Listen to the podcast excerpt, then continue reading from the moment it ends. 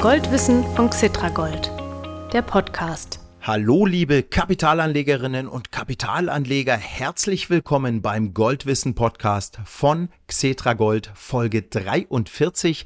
Das Jahr 2022 nähert sich dem Ende, da ist es wieder an der Zeit zurückzuschauen, wie sich die staatlichen oder im Staatsauftrag agierenden Zentralbanken als Goldinvestoren verhalten haben. Ich freue mich, dass Sie zuhören.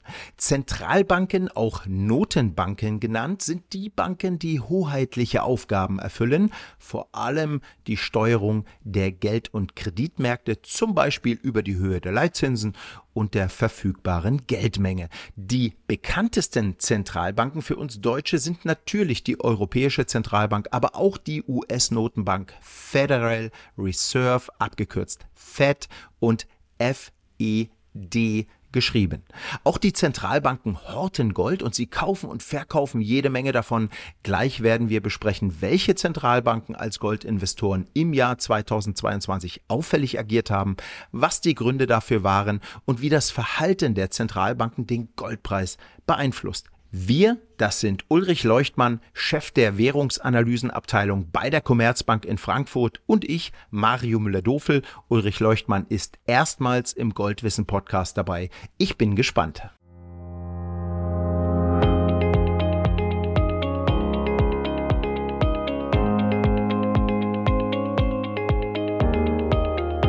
Hallo Herr Leuchtmann, klasse, dass Sie am Mikrofon sind. Hallo, Herr Müller-Dofel. Herr Leuchtmann, zunächst ganz kurz zu Ihnen und Ihren Aufgaben. Was treibt ein Devisen-Research-Chef so den ganzen Tag und warum beschäftigen Sie sich auch mit Gold? Naja, wir im Devisen-Research, wir machen uns halt den ganzen Tag Gedanken darüber, wie sich denn Wechselkurse entwickeln könnten. Euro-Dollar, Euro-Pfund, etc., etc. Das sind so die, die Dinge, mit denen wir uns den ganzen Tag beschäftigen. Und ehrlich gesagt, Gold ist auch ja sowas ähnliches wie eine Währung und deshalb ist mhm. Gold halt auch bei uns immer ein Thema. Mhm.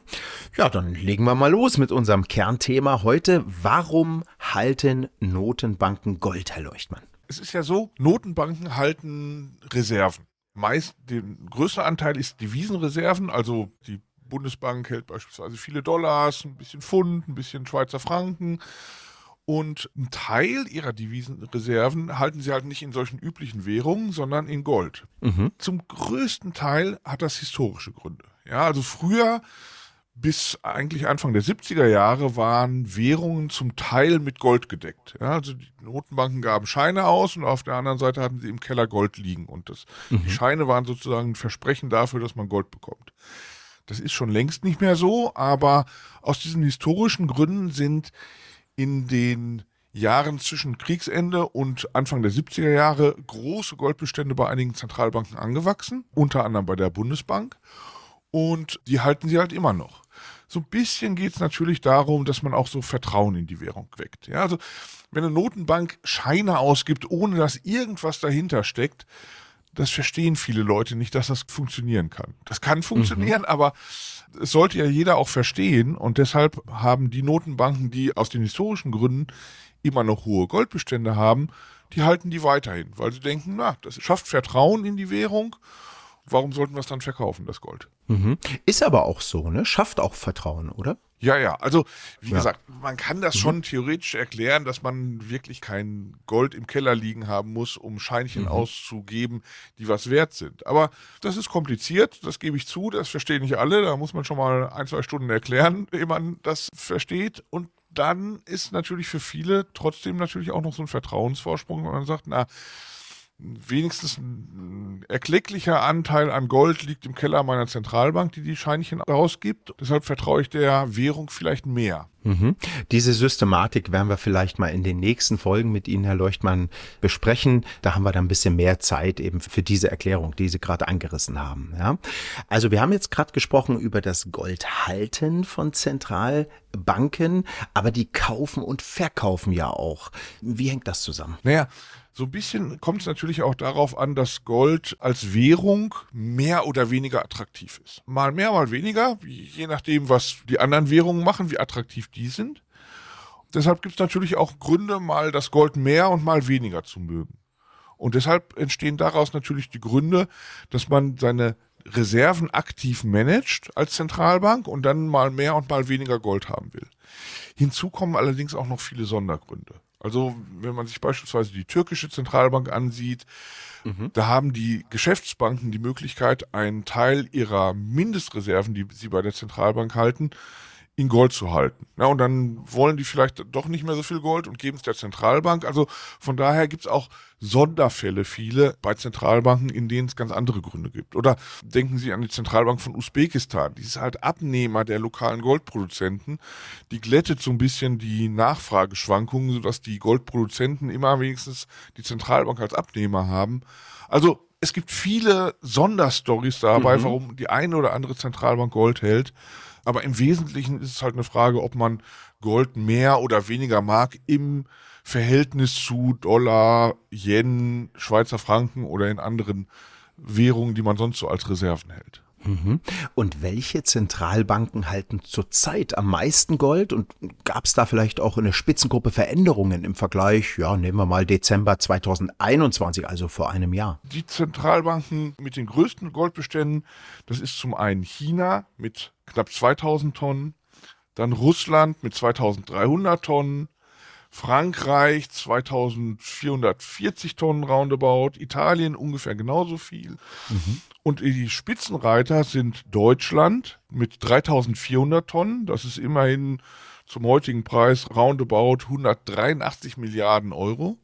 Wow. Und die mhm. USA ist der Spitzenreiter mit äh, 8100 Tonnen. Das sind 444 Milliarden Euro zum heutigen Goldpreis. Also Deutschland und die USA sind die Spitzenreiter bei den Goldbeständen. Das hat aber die historischen Gründe. Gold ja. hatte früher die US-Notenbank sehr viel, weil die US-Währung halt die letzte war, die noch mit Gold gedeckt war. Und mhm. die Bundesbank hat in den, vor allem in den 50er und 60er Jahren viel Gold bekommen. Im damaligen System war das eine notwendige Schlussfolgerung dessen, dass die Deutschen viel mehr exportiert haben als importiert haben und diese Exportüberschusseinnahmen landeten halt zu einem großen Teil als Gold im Keller der Bundesbank. Mhm, interessant. Und diese Top 5, die Sie gerade genannt haben, sind das immer noch dieselben wie vor einem Jahr oder hat sich da was getan? Bei diesen großen Zentralbanken, da ändert sich gar nicht so viel. Ja, die mhm. Bundesbank beispielsweise, die verliert minimal an ihren Goldbeständen, weil sie halt Goldmünzen prägt, aber ansonsten macht die nichts. Auch die US-Notenbank, die FED, hält ihre Goldbestände. Also die ganz großen Goldzentralbanken, das sind welche, wo sich gar nicht so viel ändert in den Beständen. Die Änderungen mhm. sehen wir eher bei kleineren Notenbanken. Mhm, da kommen wir vielleicht gleich mal hin. Welche waren denn die Notenbanken, die 2022 am meisten Gold dazugekauft haben? Ja, das war vor allem die Türkei. Die haben 31 Tonnen dazugekauft. Usbekistan mit 26 Tonnen. Dann mhm. kommt Indien mit 17 Tonnen, Katar mit 15 Tonnen und dann ist alles nur noch so ein bisschen ferner liefen. Mosambik mit zwei Tonnen kommt da noch.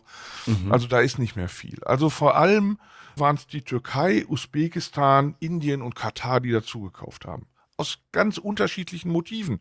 Türkei habe ich schon genannt, ja, da mhm. ging es halt darum, dass Geschäftsbanken ihr das Gold gegeben haben, weil das eine geschickte Art für die Geschäftsbanken war, ihre Mindestreserven bei der türkischen Zentralbank zu halten.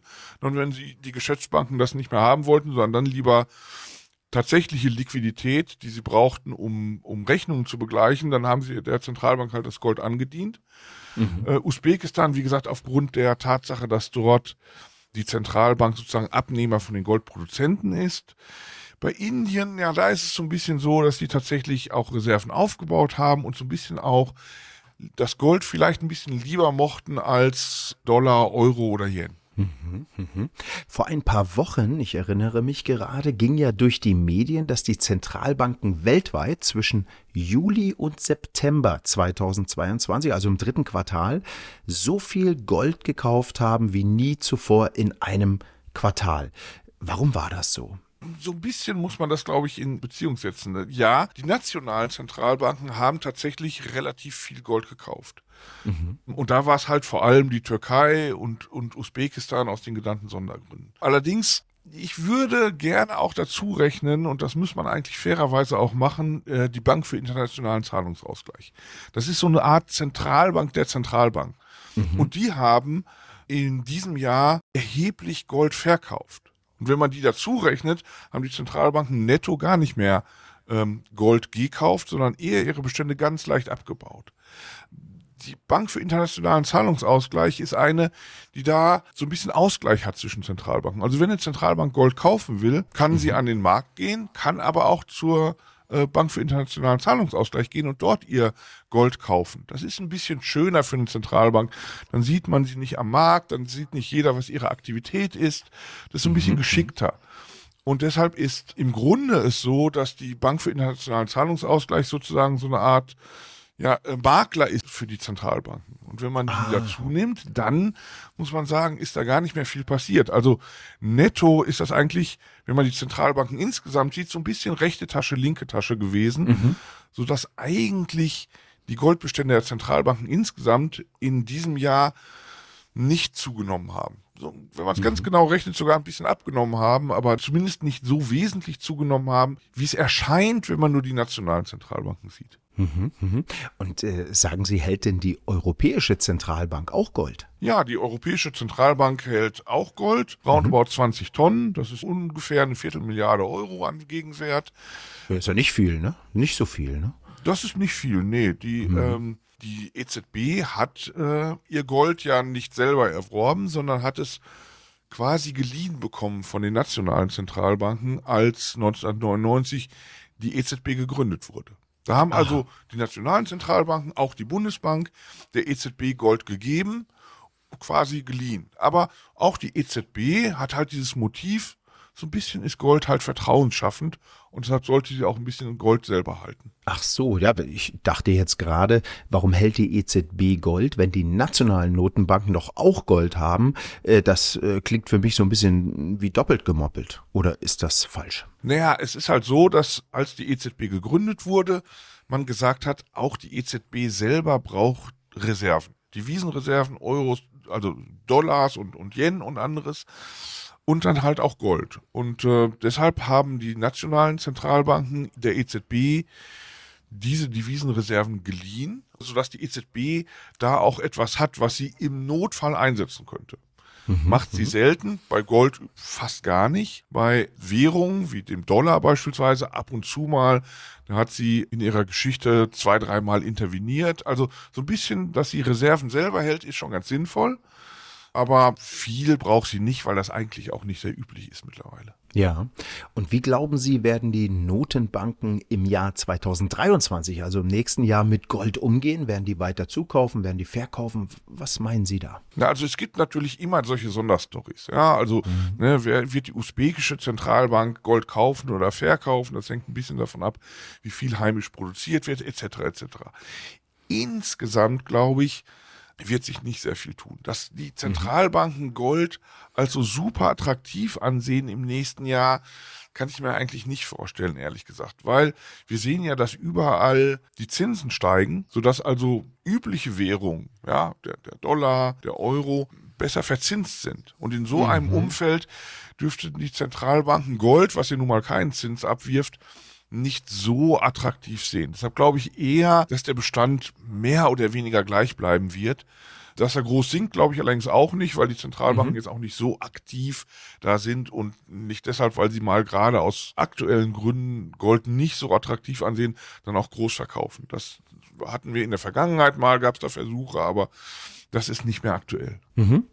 Welchen Einfluss hat denn die Goldnachfrage der Zentralbanken auf den Goldpreis? Naja, zum einen sind die natürlich Käufer und Verkäufer am Goldmarkt und deshalb, wenn sie kaufen, stützt das eigentlich den Goldpreis. Wenn sie verkaufen, drückt das auf den Goldpreis. Ja, so ein bisschen kommt natürlich dann auch hinzu, dass viele darauf schauen, wie Zentralbanken sich verhalten. Also, dass mhm. Zentralbanken sich sehr viele Gedanken darüber machen, ist klar. Und da hängen sich dann natürlich auch einige Käufer und Verkäufer dran. Also wenn Zentralbanken jetzt beispielsweise sehr viel Gold kaufen würden, wie gesagt, ich erwarte es nicht, aber wenn sowas mal vorkommt, dann erscheint vielen Anlegern Gold auch attraktiver. Mhm. Ne? Wenn die Zentralbanken schon nicht mehr Euros oder Dollars oder Yen halten wollen, denken viele, ist vielleicht eine gute Idee, das für mich auch zu machen. Also von daher mhm. ist nicht nur die direkte Nachfrage der Zentralbanken, die den Goldpreis bestimmt, oder die den Goldpreis beeinflusst, sondern es ist halt auch so ein Signaleffekt, den Zentralbanken für den Goldmarkt insgesamt haben. Nur, wie gesagt, für nächstes Jahr erwarte ich da nicht so viel. Mhm. Ja, was erwarten Sie denn für einen Goldpreis nächstes Jahr? Also Ende 2023. Schauen wir mal jetzt zwölf Monate ungefähr nach vorne. Wo sehen Sie den Preis für die Feinunze an der Börse? Ja, wir erwarten, dass der Goldpreis in Dollar gerechnet etwas zulegt. Das ist ja so das, was man üblicherweise immer am Markt rechnet. Ne? Feinunze pro Dollar. Da äh, erwarten wir schon, dass es so in den Bereich 1850 Dollar gehen kann. Allerdings, das ist eher für uns ein äh, Signal der allgemeinen Dollarschwäche, die wir für nächstes Jahr erwarten. Ja, wenn die US-Notenbank vielleicht schon wieder ihren Zins senkt, dann wird der Dollar wahrscheinlich eher etwas schwächer gehen, als er jetzt ist. Das heißt also, in Euro gerechnet erwarten wir nicht allzu viel. 1680 Euro wäre dann die Feinunze Jahresende 2023 nach unserer Prognose.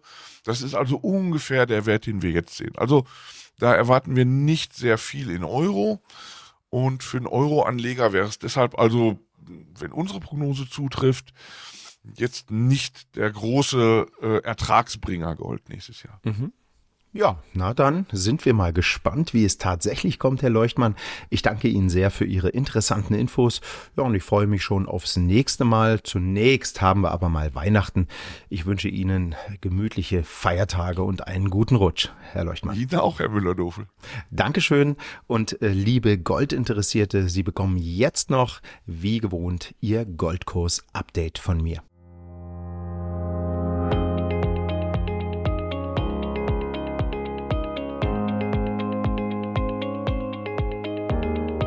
In dieser Folge machen wir es kurz, weil von Ende November bis Mitte Dezember, also vom Zeitpunkt des Erscheinens der vorigen Goldwissen Podcast Episode bis zum Erscheinen dieser Folge wenig passiert ist an den Goldbörsen.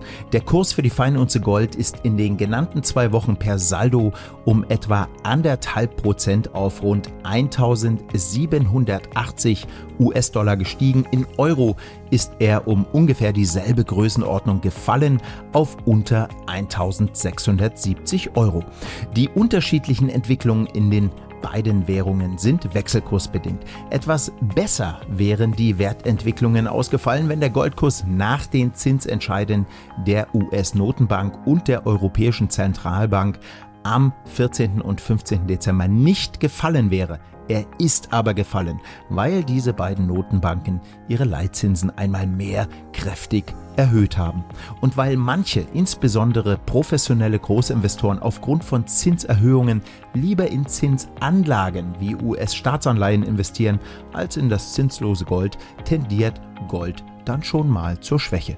Dennoch notiert der Goldpreis im 12-Monats-Rückblick sowohl in Dollar als auch in Euro Mitte Dezember noch leicht im Plus.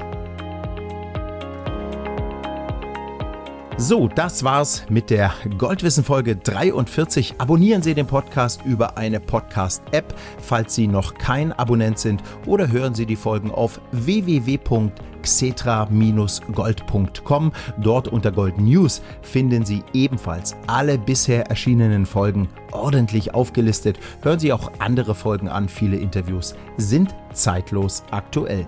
Und nun wünsche ich Ihnen schöne Weihnachtstage, willkommene Geschenke und warme Herzen um sich herum. Den guten Rutsch ins neue Jahr wünsche ich Ihnen erst am 30.12., denn dann bekommen Sie die letzte Goldwissen-Folge für das Jahr 2022 zu hören.